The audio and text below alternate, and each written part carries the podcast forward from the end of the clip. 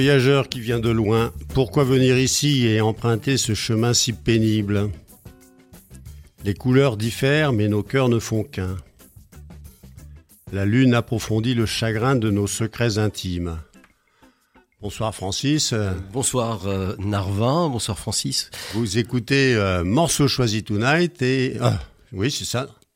Et euh, nous avons le plaisir de vous présenter aujourd'hui Fabienne Verdier, passagère du silence, alors en particulier parce que il y a une grande exposition à Colmar en ce moment, en tout cas depuis le 1er octobre jusqu'au 27 mars 2023 une exposition euh, où Fabienne Verdier euh, a travaillé euh, en dialogue avec les œuvres du musée.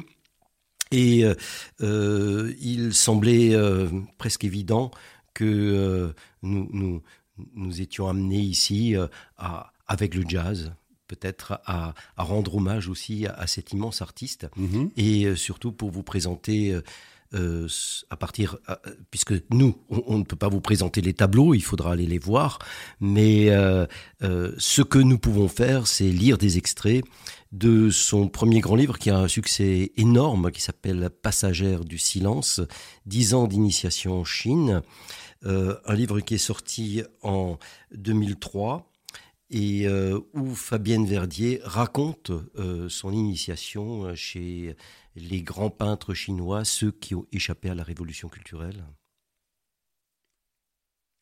Et euh, les textes suivent euh, d'une certaine façon cette initiation.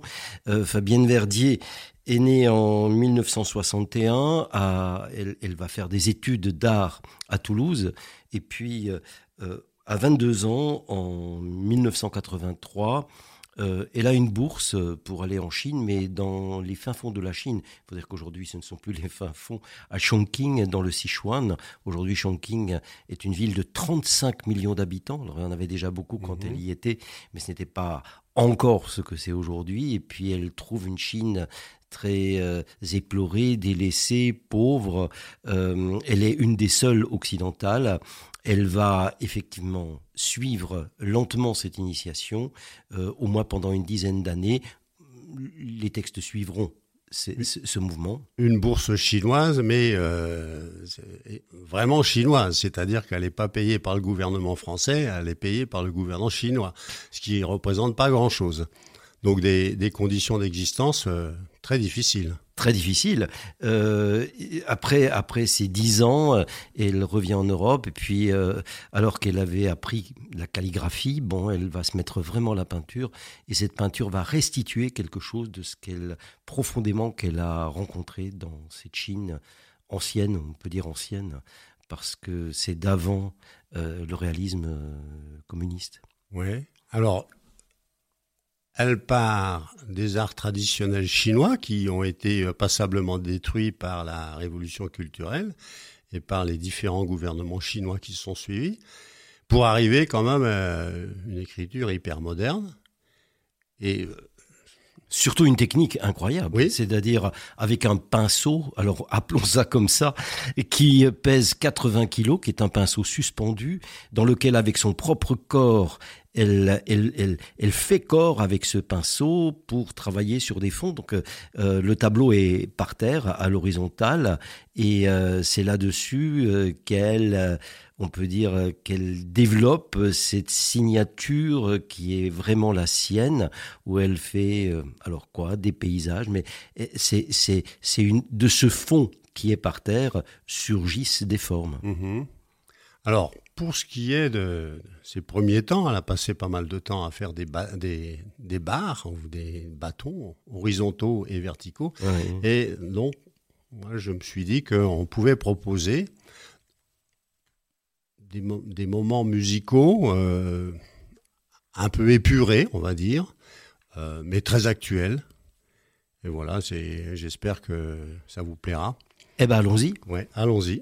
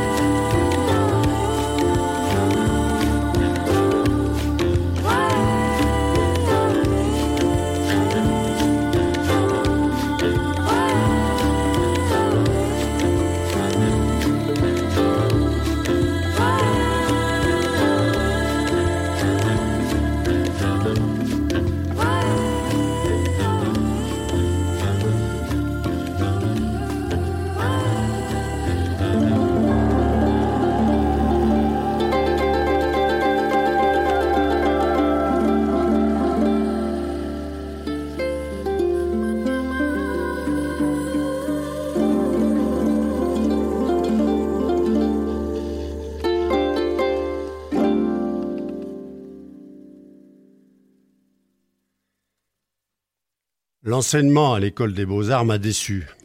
On n'étudiait plus les maîtres. Il n'existait plus de modèles sur lesquels s'appuyer. Les, élèves n'avaient plus le droit de pénétrer dans l'atelier de Léonard de Vinci. On n'apprenait plus la pratique des techniques, ni aucune expression picturale. Enfermez-vous dans une pièce et exprimez-vous, nous répétaient les professeurs. La psychanalyse avait fait des ravages au sein de l'éducation nationale. Le problème de savoir s'exprimer quand on n'a pas appris diverses sortes de langage pour y parvenir me rendait folle. À quoi servaient donc les enseignants?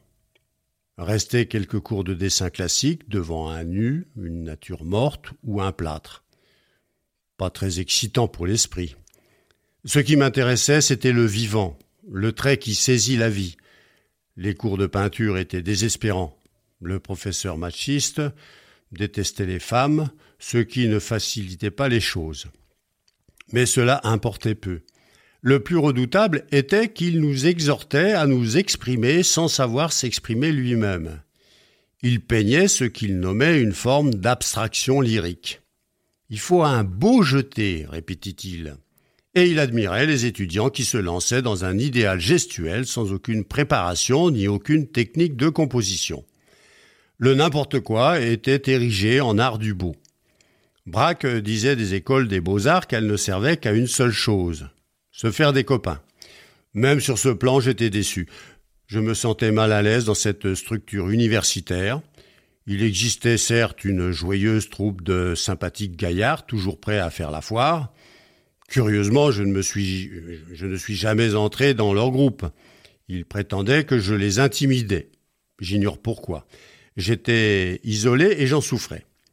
À l'école, je ne jugeais mes camarades ni très malins ni brillants sans humour aucun. Il leur manquait l'intelligence du cœur, cette curiosité passionnée qui pousse l'être jeune à découvrir la face cachée du monde, l'ivresse et la poésie du jour. Le professeur de dessin, un petit bonhomme qui ressemblait à Napoléon, piqua un jour contre moi une colère terrible. Nous étions en train de copier un buste de Beethoven. Il s'approcha, renversa mon chevalet et m'insulta devant tous les élèves.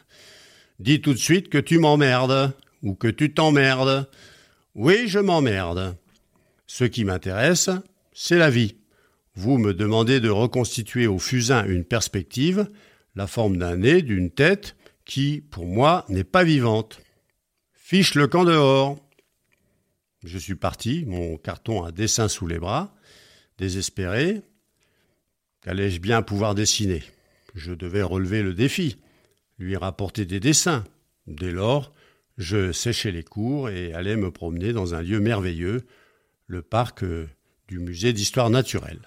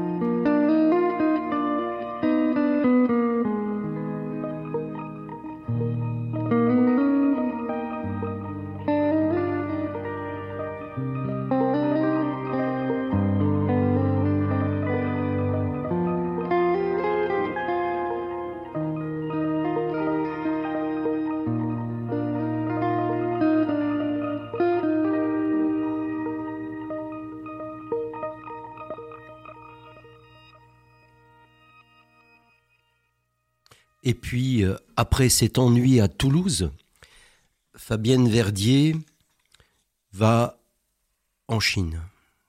Elle euh, a une bourse et euh, après un voyage extrêmement éprouvant, la voilà qui découvre les conditions de sa nouvelle vie. Outre les cours, la vie quotidienne était ponctuée par le réveil à 5h30, et je ne pouvais y échapper à cause d'un haut-parleur placé au-dessus du bâtiment où je logeais. Après le lever du drapeau national, les étudiants allaient au réfectoire chercher leur pain cuit à la vapeur, et moi, je devais rejoindre la salle d'hôtes et mes plats mitonnés avec art. Si par mes gardes, je jetais un œil dans l'arrière-cuisine, je pouvais voir de monstrueux cafards noirs escalader les montagnes de petits pains ou de pâtés de soja du jour. Ensuite, il fallait se rendre sur le stade, à la place correspondant à son numéro de matricule. La mienne était au fond, à droite. Chaque trou signalait une absence, notée par le représentant du parti, et enlevait des points lors du contrôle de fin de mois. Qui n'avait pas le nombre minimum requis était renvoyé.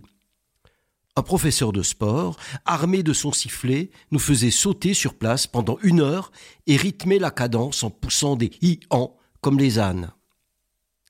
Une ambiance de caserne pour délinquants. Cette gymnastique épuisante sur des airs de disco revus et corrigés par les Chinois n'avait rien à voir avec le tai chi chuan ou les mouvements de la gymnastique taoïste. Ensuite, il fallait faire quatre ou cinq fois le tour du stade, souvent dans le brouillard car Chongqing est situé sur la pente d'une vallée encaissée du Yangtze, là où se jette un de ses affluents. Comme on voyait très mal, tandis que nous tournions au pas de course, les étudiants en profitaient pour me parler, me poser des questions que pendant plusieurs mois je ne compris pas. Mon sichuanais se limitait à quelques phrases, notées dans un carnet et apprises par cœur.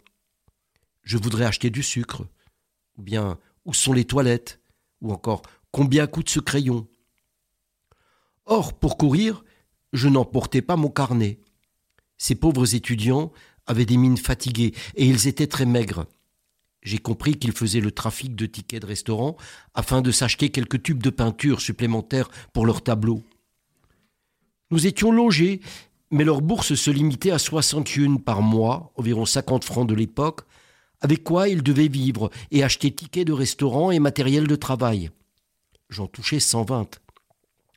Le salaire d'un enseignant, et j'étais nourri. Je n'avais pas compris en partant que ma bourse me serait versée par le gouvernement chinois et que les étudiants chinois envoyés à Toulouse profiteraient en retour d'une bourse française.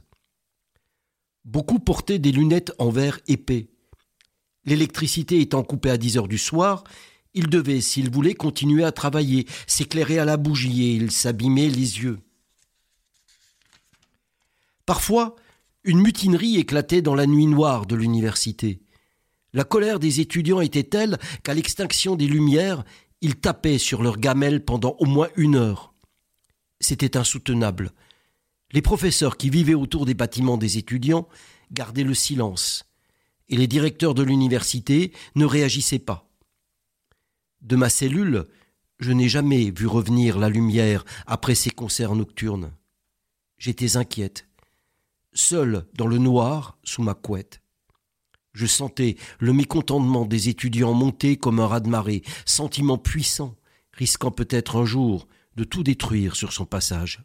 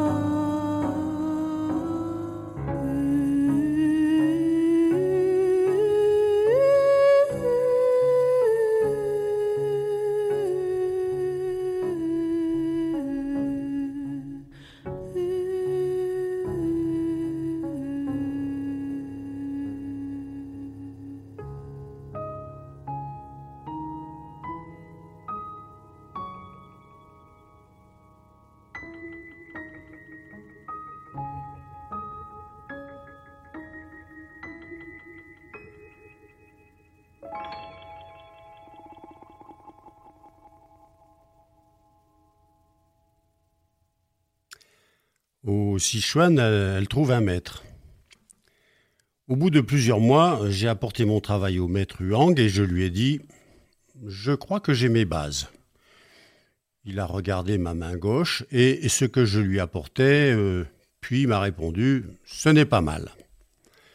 Quand j'ai voulu lui montrer ce que j'avais appris dans l'atelier de peinture traditionnelle, il m'a aussitôt arrêté. Je ne veux rien voir. C'est décourageant. À partir d'aujourd'hui, oublie tout ce que tu as appris, ce que tu as cru comprendre, les catégories esthétiques du beau, du laid, tout ça au panier. Tu vas commencer par tracer des traits, seulement des traits, pendant plusieurs mois. En peinture chinoise, tout se construit à partir de traits. Ils sont les pierres à l'aide desquelles on bâtit la maison. Ne t'imagine pas que nous allons tout de suite copier des estampages de calligraphies anciennes. Il faut d'abord que tu possèdes une base solide. Cette base, c'est le trait horizontal. Tant que tu n'auras pas réussi à donner vie au trait horizontal, nous ne passerons pas aux autres traits, à l'écriture des caractères. L'unité du trait de pinceau est le fondateur. Souviens-toi du début du classique de la voix et de la vertu de Lao Tzu.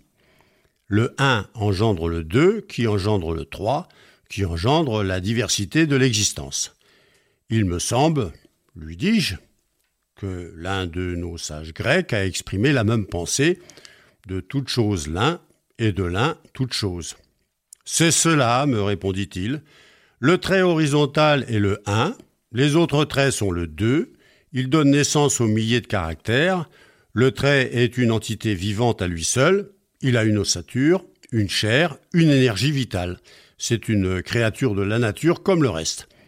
Il faut saisir les mille et une variations que l'on peut offrir dans un trait unique. Je me suis exercé pendant des mois et à chacune de mes tentatives, il me corrigeait. Pendant des mois, encore et encore, je me suis exercé. Et un jour, miracle, mon trait était parfait. Nous avons fêté ma réussite. Il m'a invité au restaurant, puis à l'opéra. Ce soir, je bois, s'est-il écrié. Tu as saisi la base. Nous allons pouvoir passer aux autres traits. Nous irons beaucoup plus vite. Le premier pas est le plus difficile. Ensuite, on peut parcourir des infinis. Il m'a donc initié au trait point qui doit représenter un caillou dévalant une montagne, prêt à éclater, au trait oblique qui ressemble à une corne de rhinocéros, au trait vertical qui est comme un clou rouillé, au trait oblique appuyé qui est comme la vague qui se fracasse sur le sable et se termine en roulement de tonnerre. Chaque fois, il m'enseignait à l'aide d'images poétiques, mais il ne s'agissait pas seulement d'images. Il m'interdisait de peindre sans avoir à l'esprit le roulement du tonnerre, le déferlement de la vague ou le caillou qui dévale. Ils doivent être présents dans ton esprit avant que tu poses ton pinceau sur le papier. Sans cela, tu ne parviendras pas à les traduire. Ce n'est pas un problème de technique. Après deux saisons d'exercices infernaux, j'avais fini par comprendre et appliquer le processus mental indispensable. Pour un apprenti peintre, c'était une leçon magistrale. Ces critiques étaient formulées ainsi. Ton trait n'a pas de muscle, il manque de tension. Celui-ci devrait être plus vif, plus agile. L'onctuosité n'est pas assez harmonieuse, cela manque de musique. Ton ossature est trop faible, trop molle, que t'arrive-t-il? Tu es malade? Il lisait ma vie intérieure dans mes pages d'écriture. Quand j'avais le cafard, il le voyait aussitôt. Ça ne va plus du tout, tu ne maîtrises plus rien, il faut te changer les idées. Ici, la chair est excessive, la consistance de l'encre manque de plénitude. Il avait une vision anthropomorphique du trait. Pour lui, la calligraphie était un organisme vivant. Il fallait débuter par un apprentissage intérieur, par l'attitude mentale et physique nécessaire pour donner la vie au trait. J'ai mis quelques années à m'y entraîner.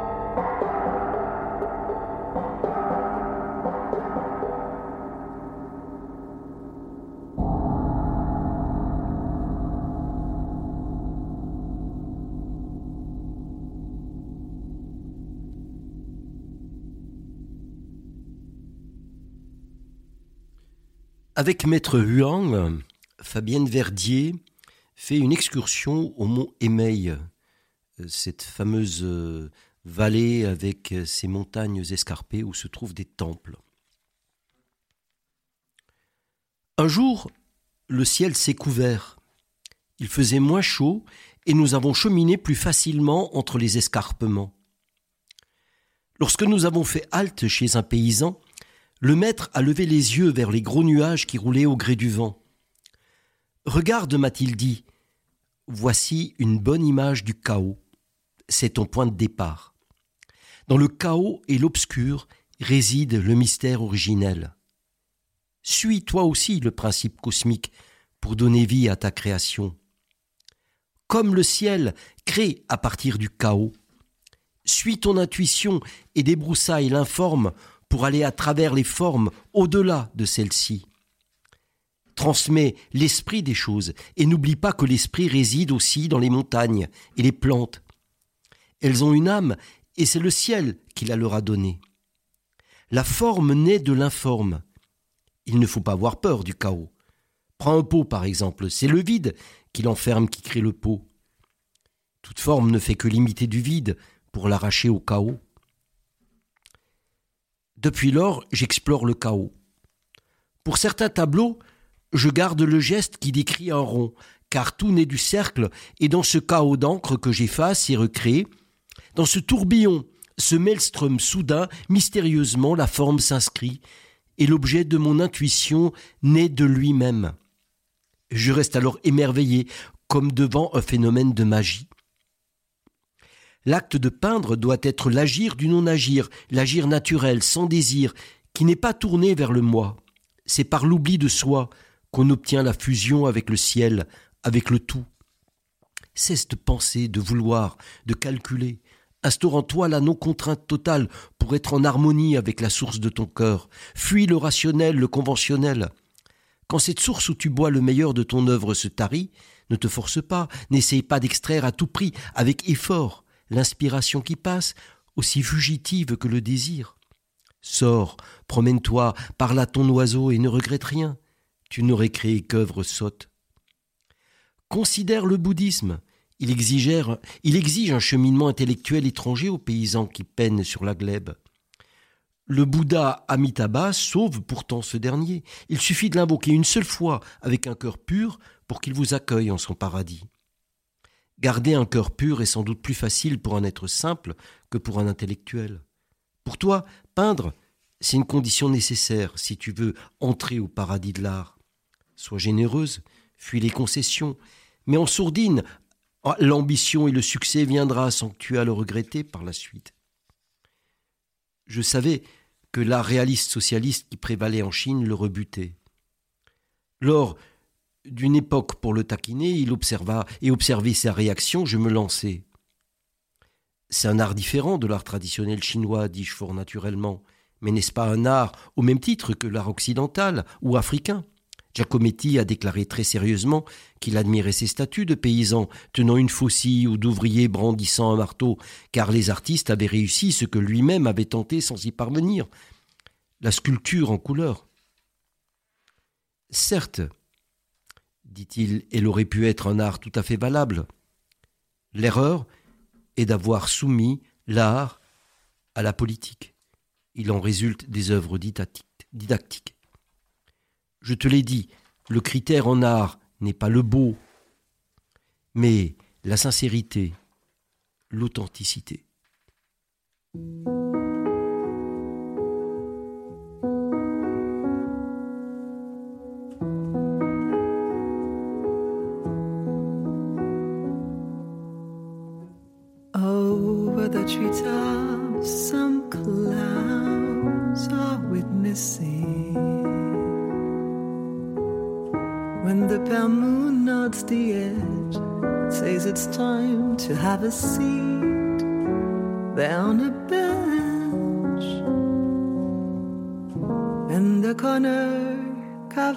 Dew, where the clouds sesh the night rises. You are deep, let's have a seat, says the night and lies down.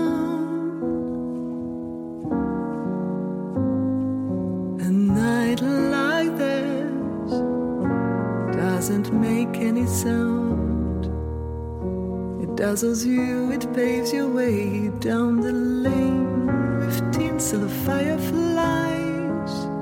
It tells stories to children to make their hearts grow fonder and have them believe in a night like this, like this.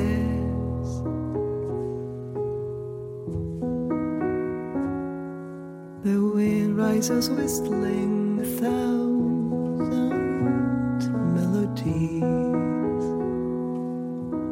In the courtyard, they hold the breath, the tension slowly growing. Someone's arriving. It is the moon, its rounded mouth, throwing a special friendly smile, combing its head. But you are bold, says the night and starts laughing. A night like this doesn't make any sound. It dazzles you, it paves your way down the lane with tinsel of fireflies.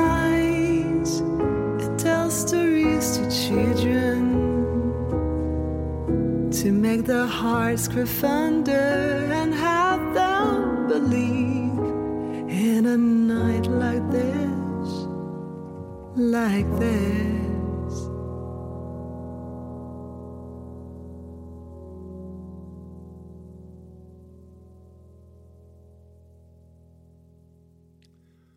Fabienne Verdier termine ses études au Sichuan et arrive à Shanghai. Dans la famille où je séjournais, le grand-père, le père et le petit garçon, surnommé Petit Singe, se passionnaient pour les combats de grillons. Petit Singe est devenu mon ami. Chaque fois que je revenais de mes visites en ville sur le vélo qu'il m'avait prêté, j'allais explorer son univers, un élevage de grillons installé dans la courette derrière la maison. Petit Singe, âgé de 8 ans, était débordé par les soins apportés à son propre grillon, mais aussi à ceux de son père et de son grand-père. J'essayais de comprendre son attachement pour ces petites créatures. Dans la tout cour carrée, je m'allongeais par terre pour être à la hauteur de ce monde de Lilliputien. Son grillon aimait à entendre chanter. Cela lui rendait sa gaieté quand il était soucieux. S'il est bien dressé, m'expliquait le garçonnet, il deviendra courageux et téméraire, capable de combattre jusqu'à l'épuisement. Il remportera de nombreux combats et deviendra l'honneur et la fierté de la famille. Celui-ci était déjà un guerrier qui aimait écouter de la musique. Sans doute faut-il fréquenter les grillons pour rencontrer des guerriers mélomanes. Grâce à mon jeune ami, j'en ai appris beaucoup sur les grillons. Il ne faut pas confondre le grillon avec le criquet vert, m'expliquait-il avec gravité. Ce dernier est prisé pour la variété de son chant. On l'élève dans une petite cage en fibres tressées. Les hommes aiment écouter son cri-cri qui est de bon augure. On en trouve souvent sur les marchés. Mon vieil oncle colporteur qui vit à la campagne se déplace avec ses cages sonores de criquets accrochées à un bâton pour les vendre. Les grillons sont différents. Eux seuls sont capables de combattre. On les surnomme chevaux à sonnette ou chenilles musicales, mais mon grand-père préfère les appeler libellules célestes. Je déteste mon cousin, continuait-il intarissable, car il les donne à manger aux oiseaux. Mon père et moi les élevons pour gagner de l'argent, beaucoup d'argent. Le dressage est difficile et les soins quotidiens délicats. Comme pour les grands sportifs, il faut passer un temps infini à les muscler, à fortifier leur corps et leur esprit pour qu'ils soient performants au combat. Il existe de nombreuses techniques ancestrales d'élevage et les Chinois pratiquent cette forme d'art depuis plus de mille ans. On a même écrit des ouvrages de stratégie sur les méthodes d'entraînement des écuries de grillons. Les propriétaires de grillons s'enrichissaient grâce à des paris importants. Le vainqueur recevait le titre de général d'armée. Parfois, au terme d'un cruel combat, le héros dévorait le corps de son adversaire épuisé. Le grand-père m'a assuré que les vainqueurs étaient, sans le moindre doute, les réincarnations de valeureux guerriers des temps passés. Certains Chinois vouent un véritable culte à ce monde passionnant des insectes, monde vivant et amusant offert par la nature, créature complexe et admirable de la mécanique céleste en action jusque dans ses phénomènes en miniature. Petit Singe possédait un pot en terre cuite décoré d'une divinité guerrière, pris abri pour son insecte, chambre obscure et fraîche demeure à l'ombre des chaleurs insoutenables de Shanghai. Il sortait l'animal dans une cage aux petits barreaux de bois, sorte de cage à oiseaux miniatures, munie d'une porte coulissante et de tout le confort nécessaire pour une balade agréable en plein air. Sur le haut de la cage était écrit Chacun a sa raison de se réjouir. Il y avait également des pots allongés en argile grise, chambre de rencontre, car à la saison des amours, il fallait trouver une épouse au général. C'était un lieu idéal pour les réjouissances nuptiales. Les grillons possédaient également des mangeoires en porcelaine décorées et de délicats accessoires, fines badines de bambou, peintes de motifs différents selon les régions, utilisées pour taquiner l'animal. Au bout de la badine, deux poils de moustache de rat. On pouvait ainsi exciter le grillon en chatouillant certaines parties de son corps.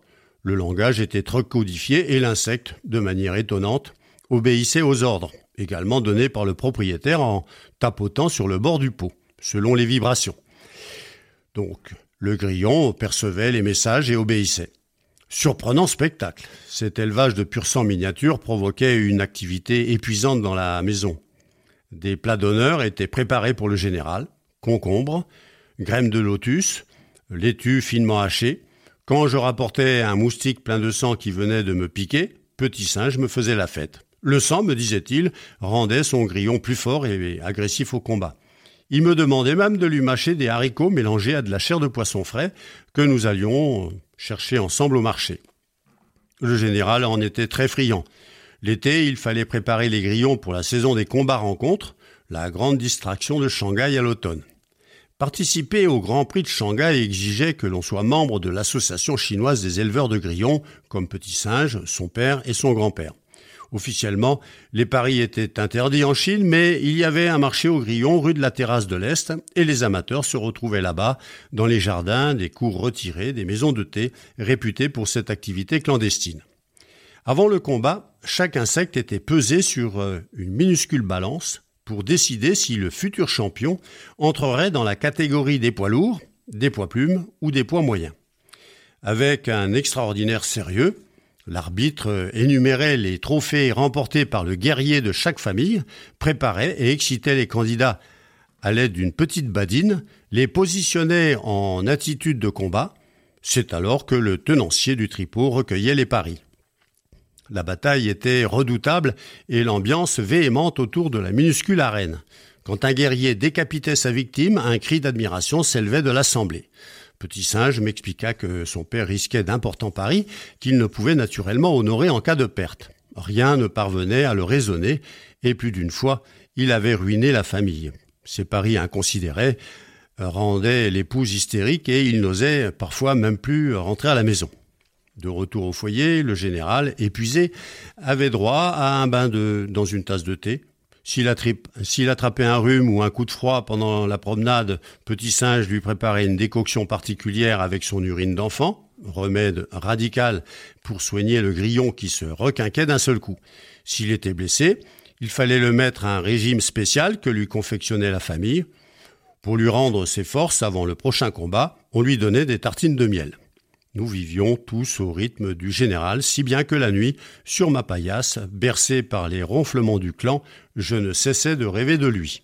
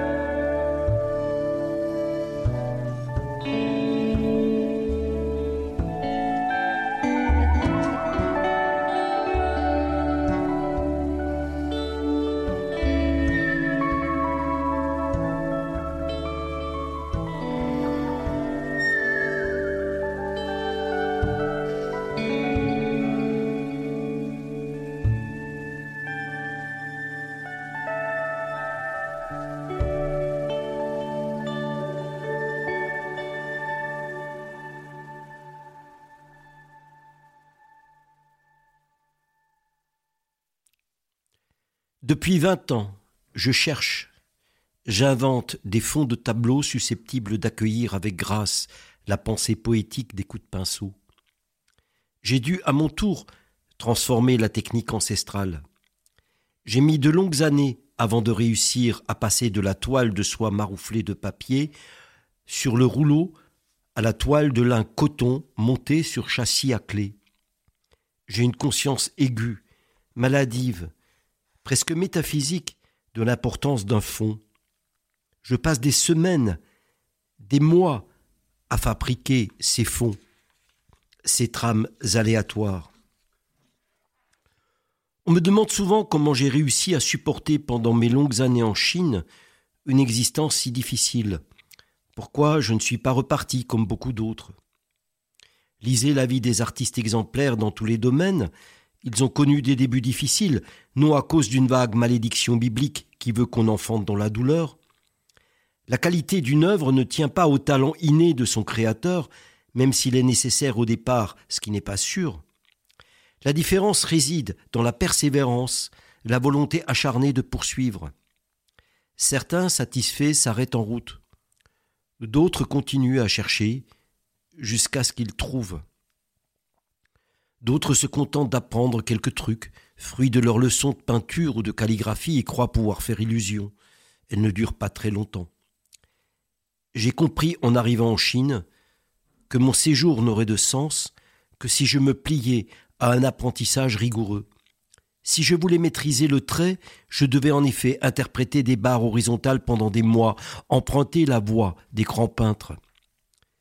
Très vite, je me suis rendu compte en maîtrisant la technique que pour aller plus loin, je devais m'initier à leur philosophie. Je dois beaucoup à mon maître qui n'a jamais dissocié la peinture de la pensée chinoise et a tenu à m'enseigner les deux parallèlement.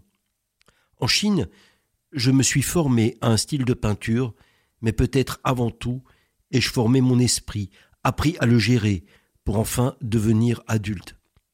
Les pensées, les désirs qui agitaient en moi qui s'agitaient en moi comme une bande de singes fous, peut-être aujourd'hui que je sais les calmer, les dompter, les maîtriser. J'ai appris à la lumière du taoïsme et du bouddhisme qu'il est possible de diriger son esprit dans une direction choisie, non seulement de le laisser éduquer par la société qui nous environne, et qu'à travers la cèse, celle-ci, une fois dépassée, on pouvait atteindre l'inaccessible étoile. Un grain de sagesse qui est heureusement aussi un grain de folie.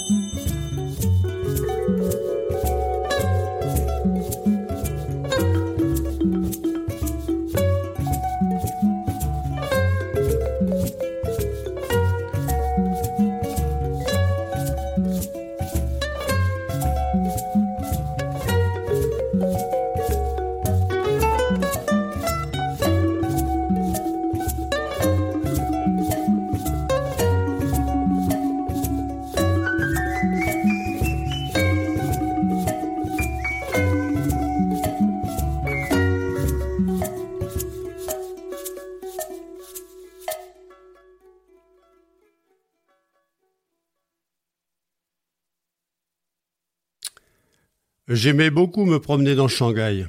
Je me baladais à vélo avec le jeune professeur qui m'accompagnait chez les artistes. Comparé à Chongqing, ville très dure, Shanghai était un enchantement. Dans les anciennes concessions, culture et religion se mêlaient. On découvrait tout à coup un temple japonais, une église orthodoxe, des églises catholiques. Le soir, nous allions écouter du jazz au Shanghai Club, dans un grand hôtel. La vie ici était très différente de ce que j'avais connu ailleurs en Chine. Je passais des vieux quartiers où les gens vivaient sur le pas de leur porte, dormaient l'été dans la rue, aux majestueux édifices occidentaux sur le Bund, puis aux chantiers de modernisation qui commençaient à tout détruire. À 5 ou 6 heures du matin, des adeptes du Tai Chi Chuan pratiquaient dehors, à l'ombre d'un arbre, sur des airs de tango ou de disco. Nous dînions souvent dans des échoppes ambulantes de raviolis frits et de bols de nouilles. J'ai voulu m'offrir ma première pierre à encre et je suis allé explorer les boutiques traditionnelles de peinture. Shanghai recèle des trésors pour euh, un peintre. Quand on entrait dans l'une d'elles, on avait l'impression de se trouver chez un luthier ou dans un magasin d'instruments de musique en tout genre. Je découvris, extasié, le matériel d'un peintre idéal. Des casiers remplis de porte-pinceaux à tête de dragon ou de phénix taillés dans du bois de camphre ou de palissandre, des pinceliers, suite de nattes tressées pour ranger les pinceaux, des petits pains d'encre venus d'innombrables provinces, pétris de résidus de bois de pin et de colle de poisson. Ils exhalaient encore des parfums d'hibiscus et de musc. Les plus prétentieux étaient décorés à la feuille d'or. Des presses-papiers gravés de dictons poétiques, des cuillères à eau sculptées en bronze ou en cuivre, des rince-pinceaux, des pots à eau ou des rosaces à couleur, foaming en vulgaire porcelaine blanche au motif bleu, il ne charmait plus le regard comme ceux d'autrefois. En revanche, on pouvait encore trouver en vitrine certains pots à pinceau en wang wali, bois aux pures lignes zébrées, denses et sombres. Des pose-pinceaux modestes et simples, l'un d'eux hante encore ma mémoire, précieux, insolite, fantastique, trois cimes montagneuses de jadéite d'un vert laiteux, aux veines transparentes, d'ocre brun. Il suffisait de poser le pinceau dans leur vallée ou leur gorge profonde pour qu'elles invitent au voyage. De chaque côté de la boutique, des piles de rames de zhuangzi, des papiers de riz, de fibres de bambou aux vertus immortelles, de palette de rouleaux d'exercice liés par un brin de chanvre, l'étoile rouge, fabriquée à Jingxuan, était réputée pour son absorption crue, si sensible qu'il diffusait l'encre à merveille. Sur les murs du fond, du sol au plafond, des pinceaux en poil d'animal, toute une variété de fabrications pendue la tête en bas, une féerie. Certains utilisent la barbe de rat ou le poil de renard. Le langao est souvent choisi pour la peinture de paysages. Le poil de lièvre est aussi le plus raide et le plus nerveux pour les traits vifs. Le poil de mouton est très robuste, mais l'un des plus difficiles à manier à cause de son excessive souplesse. Le yangao, ou chèvre grise, se prête à la peinture des fleurs et des oiseaux. Le poil de sanglier, de loutre, et le shiwanbi, blaireau au poil dur, la martre, de préférence celle d'hiver, sont également prisés pour leur touche vigoureuse. Du cochon, mais aussi du crin de cheval, plus rude, permettent un fort ancrage pour les grandes toiles. Je trouvais aussi des pinceaux en plumes de coq, de faisan ou de duvet de canard, appréciés pour les lavis. Les manches étaient de différents diamètres et longueurs. Ainsi, avec un long manche, est-il plus facile de peindre le cœur des iris. Il en existait en corne de buffle, en bois verni, en tige de bambou, aux nœuds bien choisis. De ces lieux magiques, l'humble peintre ressortait ivre, halluciné, pâle d'envie ou de rage, de ne pouvoir s'offrir et essayer ses merveilles.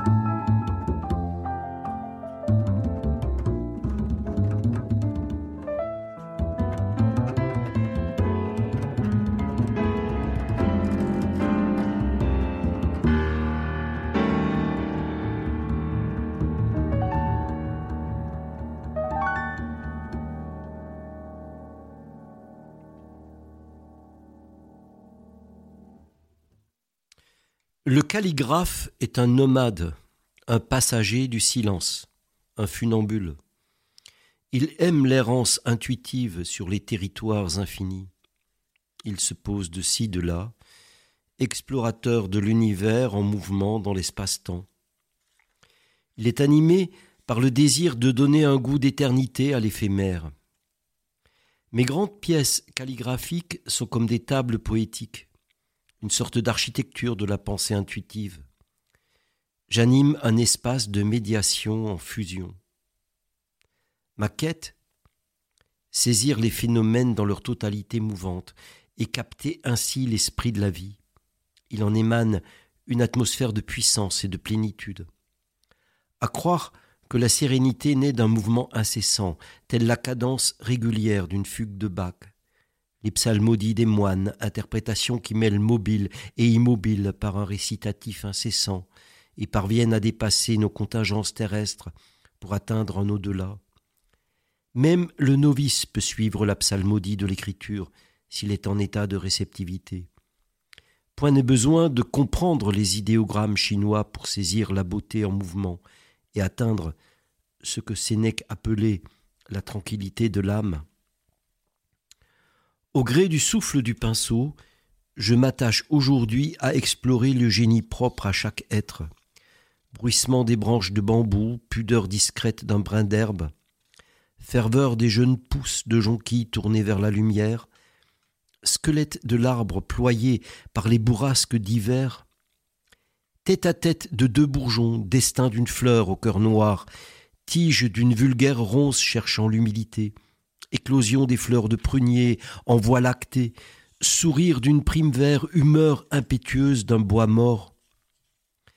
Ma vie d'ermite, le fait de peindre à la campagne, m'entraîne à percevoir la grande musique du monde dans un éclat de bourgeons. Quelle puissance, quelle connaissance savante, quelle complexité dans le presque rien d'un bourgeon. Cette communion charnelle avec la nature, cette ritournelle qui recommence de plus belle et à profusion chaque saison, nous fait comprendre que la vie ne meurt jamais. Pour moi, l'acte de peindre porte en gestation toutes les modernités possibles. Accueillir sur le pas de sa porte la beauté du monde, libre et sans entrave, l'insouciance d'un instant.